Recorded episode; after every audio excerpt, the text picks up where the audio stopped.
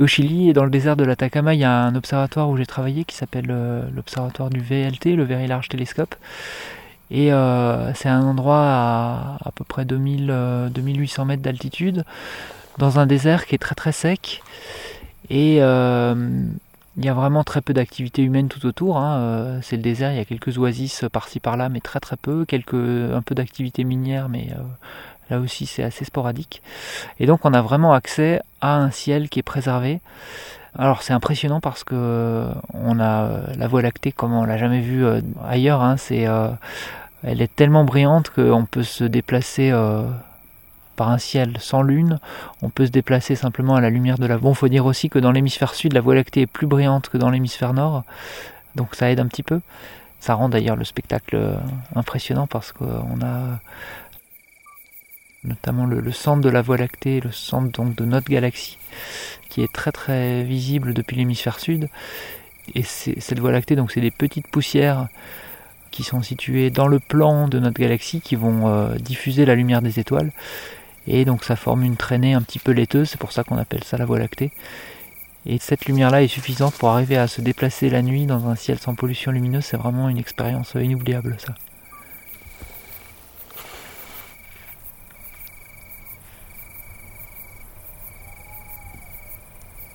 On distingue un petit peu la Voie lactée. Bon, c'est très faible. Elle passe ici, en fait. Euh, elle passe donc en plein dans euh, la constellation euh, du cygne, vers Cassiopée. Les étoiles les plus chaudes apparaissent plutôt bleues, blanches ou bleues, et les étoiles les plus froides apparaissent rouges.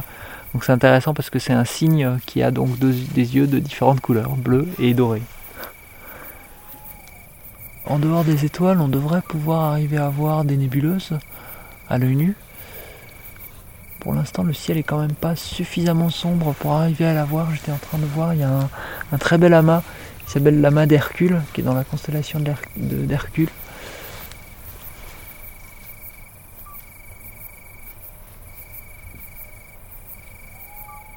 Les adultes, actuellement, on avait quand même accès à un ciel relativement de, qualité relativement bonne, je dirais, quand on était enfant. Donc on a pu profiter de ce spectacle.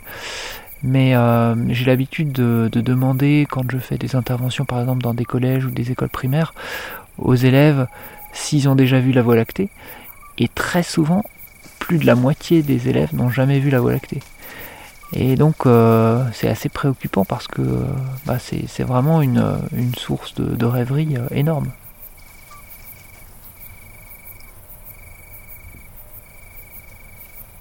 Lever la tête et observer les étoiles, ça permet aussi de, s'échapper du quotidien, de juste euh, se mettre à rêver, euh, chercher des formes dans les étoiles, euh, comme on regarderait un peu les nuages défiler ou la mer. toutes les étendues immenses, que ce soit la mer ou le ciel, permettent comme ça de laisser divaguer son esprit et penser à autre chose.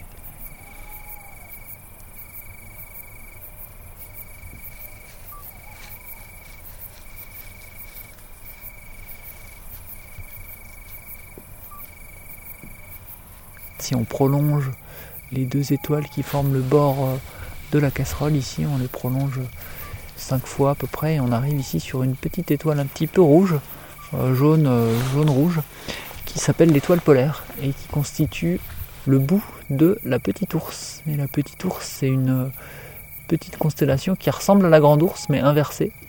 Donc on a ici la queue et puis là le corps de la petite ours. Si on projette maintenant cette étoile polaire sur l'horizon, ça nous donne exactement le nord euh, et la direction de la petite ours euh, est parallèle à l'axe de rotation de la Terre.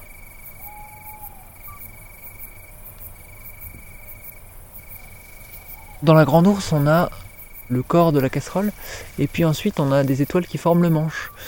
Parmi ces étoiles qui forment le manche, on a euh, l'avant-dernière qui en fait c'est pas une seule étoile, c'est deux étoiles. C'est même plus que deux étoiles, c'est quatre étoiles. Mais à l'œil nu, quand on a une bonne vue, on est capable de distinguer euh, les deux étoiles. Et elle s'appelle Mizar et Alcor, donc c'est un système double. Et les Grecs avaient déjà remarqué que c'était un système double. Pardon, c'était pas les, pas les Grecs, c'était les Romains. Et donc ils utilisaient ces deux étoiles-là pour tester la vue des gens et pour pouvoir rentrer dans la Légion romaine.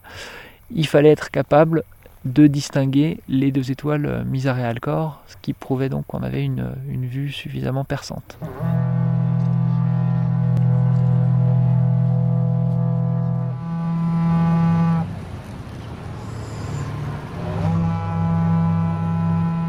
Les étoiles ont toujours eu un rôle euh, très important pour les, peuples en général. On peut penser tout d'abord à la mesure du temps, qui vraiment se fait à partir, euh, bon évidemment du rythme journalier, du rythme du soleil, mais aussi euh, au fil de l'année de l'apparition de certaines étoiles. Par exemple, les, Égyptiens utilisaient les étoiles pour savoir quand c'était les, moments clés pour aller semer ou récolter notamment euh, bah, l'étoile Vega, quand elle était visible euh, dans le ciel, quand elle commençait à se lever, qui pour, euh, nos latitudes le cas en, été, ça, correspondait à des moments très précis dans leur cycle agricole. Après, un peu plus tard, l'astronomie a permis aussi de se repérer sur Terre, de faire des cartes sur Terre ou sur mer, donc de faire des cartes. Je crois que c'était Louis XIV qui disait que les astronomes, c'était ceux qui lui ont fait perdre euh, pas mal de son territoire simplement parce que, il disait ça en blaguant, parce qu'effectivement on a pu faire des cartes plus précises et, qui ont montré qu'en fait les cartes qui existaient avant n'étaient pas, correctes et, et voyaient un territoire beaucoup plus grand que ce qui était euh, le cas. Et puis sur la sur, euh, quand on navigue, dès qu'on fait des traversées pour aller par exemple en, Amérique, là on a besoin des étoiles absolument pour savoir sa latitude et sa longitude. Donc ça a toujours été un outil très important pour les populations. En plus d'être donc une source de mythes importants qui permettent d'expliquer les phénomènes qu'on n'arrivera pas à comprendre euh, juste simplement avec notre entendement. Ça, ça a été le cas beaucoup dans les premières civilisations euh, sur Terre.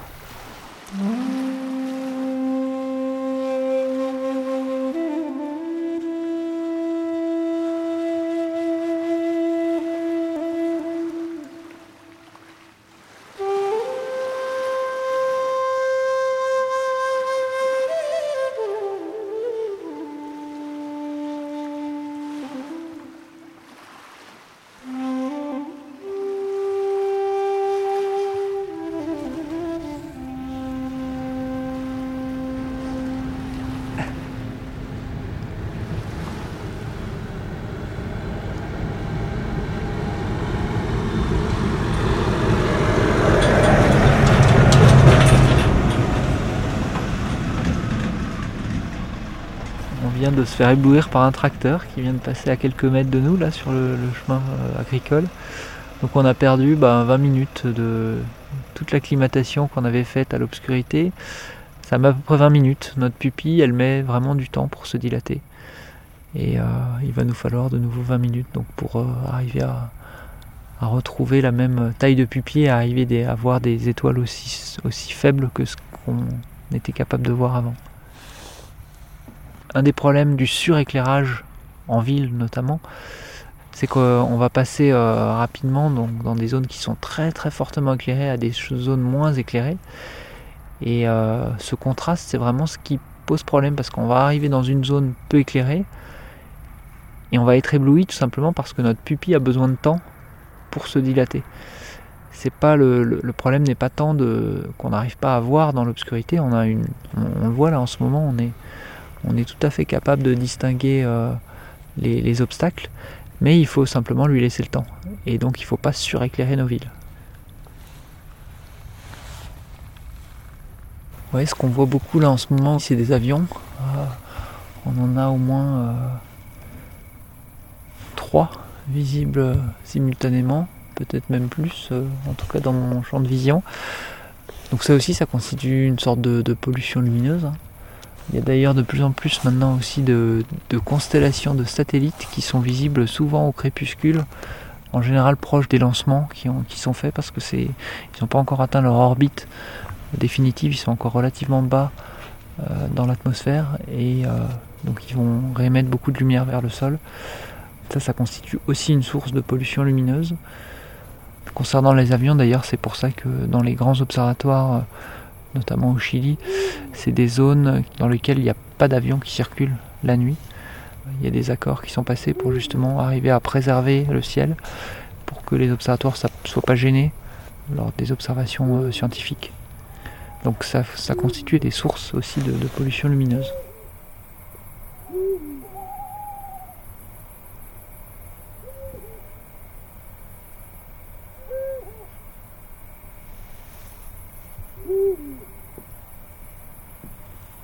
Satellites, ça constitue donc aussi une, source de pollution lumineuse. Il y en a plusieurs milliers, je n'ai pas le nombre exact en, tête. Et euh, le chiffre pourrait euh, doubler ou tripler si tous les projets de constellation de satellites euh, voient le jour.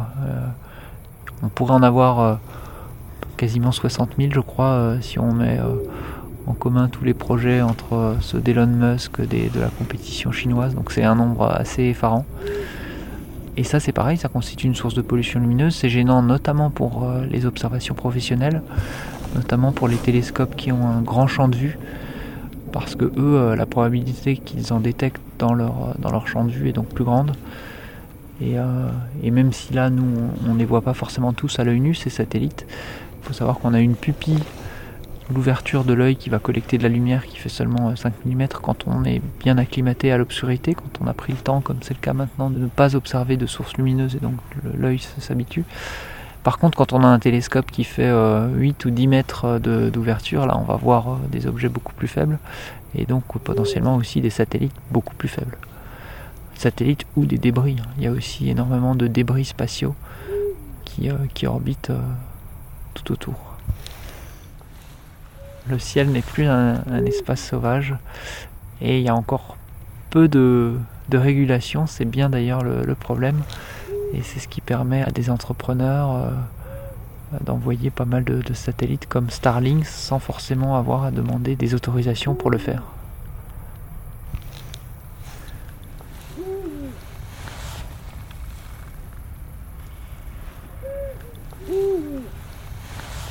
Les territoires en, France notamment, on s'est rendu compte que le ciel constitue un vrai patrimoine qu'on peut valoriser, euh, notamment pour euh, accueillir aussi, faire venir euh, des personnes, des touristes qui seraient intéressés par découvrir le ciel. Et comme la pollution lumineuse progresse vraiment énormément hein, sur les dernières années, entre 2012 et 2016 par exemple, il y a eu à peu près 2% d'éclairage supplémentaire par an. Donc ça progresse énormément, donc il y a de moins en moins de zones qui sont préservées, dans lesquelles on peut admirer un beau ciel étoilé, on peut voir la Voie lactée. Et donc euh, les zones qui euh, ont accès à un beau patrimoine euh, étoilé essaient de le mettre en valeur. Et il y a des labels pour ça qui existent. Ces labels, il y en a certains qui existent au niveau des, des communes, et il y en a certains qui existent pour des régions entières, et c'est ce qu'on appelle les réserves internationales de ciel étoilé. La première qui a été attribuée en France, elle a été, euh, ça concerne la région autour du pic du Midi dans les Pyrénées, où il y a un grand observatoire astronomique d'ailleurs. C'était essentiellement au départ les astronomes qui ont poussé pour essayer d'obtenir ce label, parce que euh, pour obtenir le label, il faut notamment démontrer euh, le respect de certains critères, par exemple encourager aux extinctions en milieu de nuit, avoir un éclairage qui soit raisonné, c'est-à-dire euh, dirigé vers le sol, avec une intensité lumineuse relativement faible. Et bien sûr aussi, il y a des critères de qualité du ciel. Donc il faut que le ciel soit suffisamment noir et pour ça il y a des mesures qui sont faites. Et donc c'était une forme aussi pour euh, l'observatoire du pic du Midi de s'assurer que euh, la pollution lumineuse allait rester contrôlée autour de l'observatoire. Et puis de plus en plus maintenant on se rend compte que ce sont des parcs nationaux qui vont postuler parce qu'ils ont un, beau patrimoine de ciel étoilé et ils essayent de le valoriser. Donc on a eu euh, le parc du Mercantour, il y a le parc des Cévennes qu'il a obtenu, plus récemment le plateau des Mille Vaches dans le Limousin. Et puis euh, on a euh, en ce moment donc le, Vercors qui est une réserve internationale de ciel étoilé.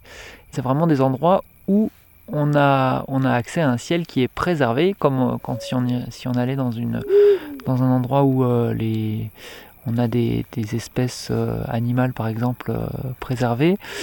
Bah, on appelle ça aussi des réserves. Bah, là, c'est pareil, on a accès aux étoiles. On n'aurait pas accès à ce ciel euh, dans des endroits plus pollués ou en ville, par exemple. Donc, c'est des réserves d'étoiles. Ah, on vient de voir passer une étoile filante.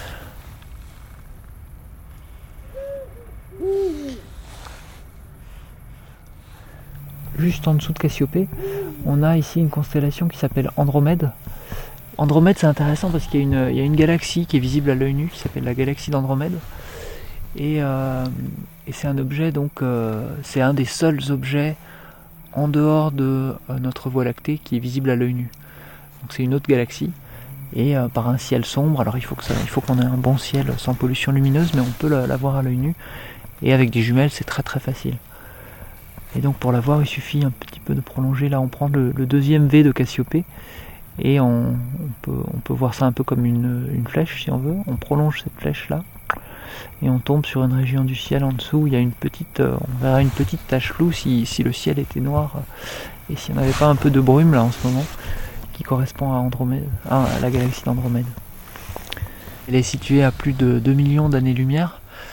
Donc ça veut dire que euh, la lumière qu'on voit de cette galaxie actuellement, elle a été émise euh, il y a 2 millions d'années, donc à l'époque où euh, il y avait encore des australopithèques sur la Terre. C'est assez impressionnant de se dire ça. Ça s'est voilé. On a eu un beau créneau.